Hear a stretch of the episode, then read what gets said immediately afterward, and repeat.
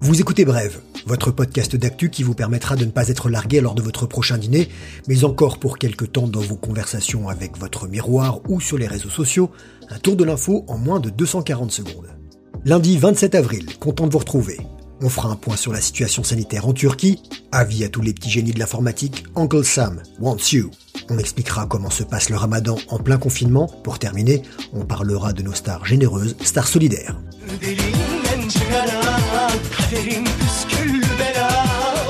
Début mars, en Turquie, le président Recep Tayyip Erdogan vantait les mérites du modèle de santé de son pays, soi-disant épargné à l'époque par l'épidémie.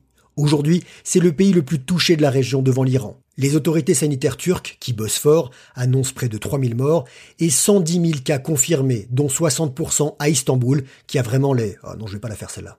Bilan élevé mais sous-estimé selon des experts. Une enquête publiée dans le New York Times rapporte que la mortalité globale aurait augmenté de 30% par rapport à la moyenne habituellement observée dans l'ancienne Constantinople. À travers le pays, seuls les plus de 65 ans, les malades chroniques et les jeunes de moins de 20 ans font l'objet d'un isolement obligatoire. C'est pas Byzance.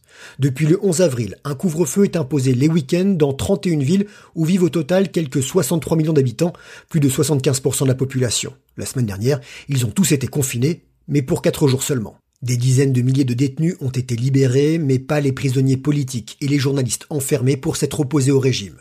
Des voix s'élèvent pour dénoncer une gestion de crise approximative, voire même catastrophique.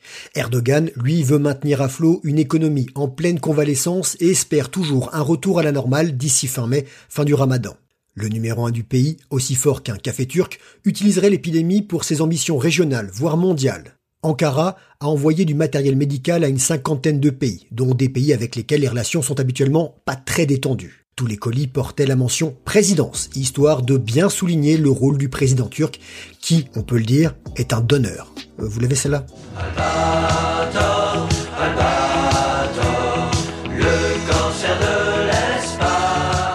Albator, il est temps de larguer les amarres. Hisse les voiles du Death Shadow. L'armée américaine a besoin de ton aide. Ce n'est pas le scénario d'un épisode jamais diffusé dans Recrea 2, mais l'US Air Force a bel et bien besoin de pirates. Elle a à cœur de hacker un de ses satellites en orbite. Le programme s'appelle Hackesat. Grand concours ouvert à tous les nerds, geeks et autres petits malins pour qui s'infiltrer dans un PC est aussi simple que de se laver les mains. Mais en ce moment, se laver les mains, ça prend un peu plus de temps. Cela devait avoir lieu en public au mois d'août à Las Vegas lors de la DEFCON 2020, convention géante de hackers et spécialistes de cybersécurité. À cause du Covid-19, virus qui n'est pas informatique lui, le challenge se fera à distance. Calif le 22 mai en ligne. Il faudra résoudre un max de défis en 48 heures les 10 meilleures équipes s'attaqueront aux vrais satellites cet été. Elles devront faire pivoter une caméra braquée sur la Terre vers la Lune. L'an dernier, il fallait pénétrer dans le système d'un avion de chasse F-15. Oh, j'aurais pu y arriver là. L'objectif, découvrir quelles sont les failles et faiblesses pour les corriger avant qu'un vrai pirate, un gros méchant celui-là, s'en occupe. Au fait, cette année, il y a 50 000 dollars à la clé pour le meilleur flibustier d'espace. Ramadan Mubarak. Ramadan Mubarak. Ramadan Mubarak. Après les Pâques juives et chrétiennes, le ramadan aura lieu pendant le confinement, du moins en grande partie. Il a débuté vendredi et doit se terminer le 23 mai. En cette année 1441, année en cours dans le calendrier égérien, le calendrier musulman, ce mois de jeûne sacré, l'un des cinq piliers de l'islam, se déroule dans des conditions bien particulières. Les mosquées sont toutes fermées comme les autres lieux de culte, les prières doivent se faire à la maison.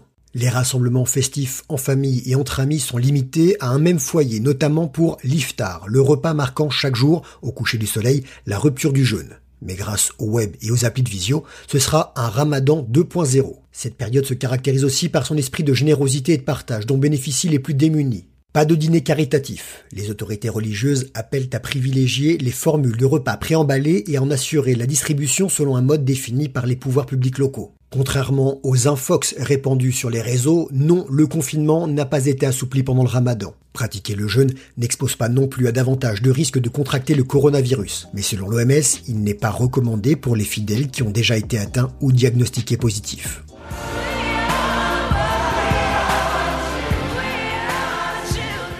Nous vous en avons parlé dans bref, le hashtag All In Challenge, campagne caritative lancée par des stars américaines pour aider les populations les plus fragilisées par l'épidémie. Les donateurs tirés au sort vivront une expérience unique avec Leo DiCaprio, Jennifer Aniston, Drake ou d'autres acteurs chanteurs sportifs. En France, on sait imiter plus ou moins bien les ricains. Oui, on a M. Pokora, notre Justin Bieber tricolore. Mais on est aussi généreux. Nos vedettes nationales organisent une grande tombola, star solidaire. Ça fait un peu fête votive du sud choix, comme l'eau, pas de panier garni ou de caisse de pinard, mais là aussi un moment exceptionnel avec une de nos célébrités ou remporter l'un de leurs objets fétiches.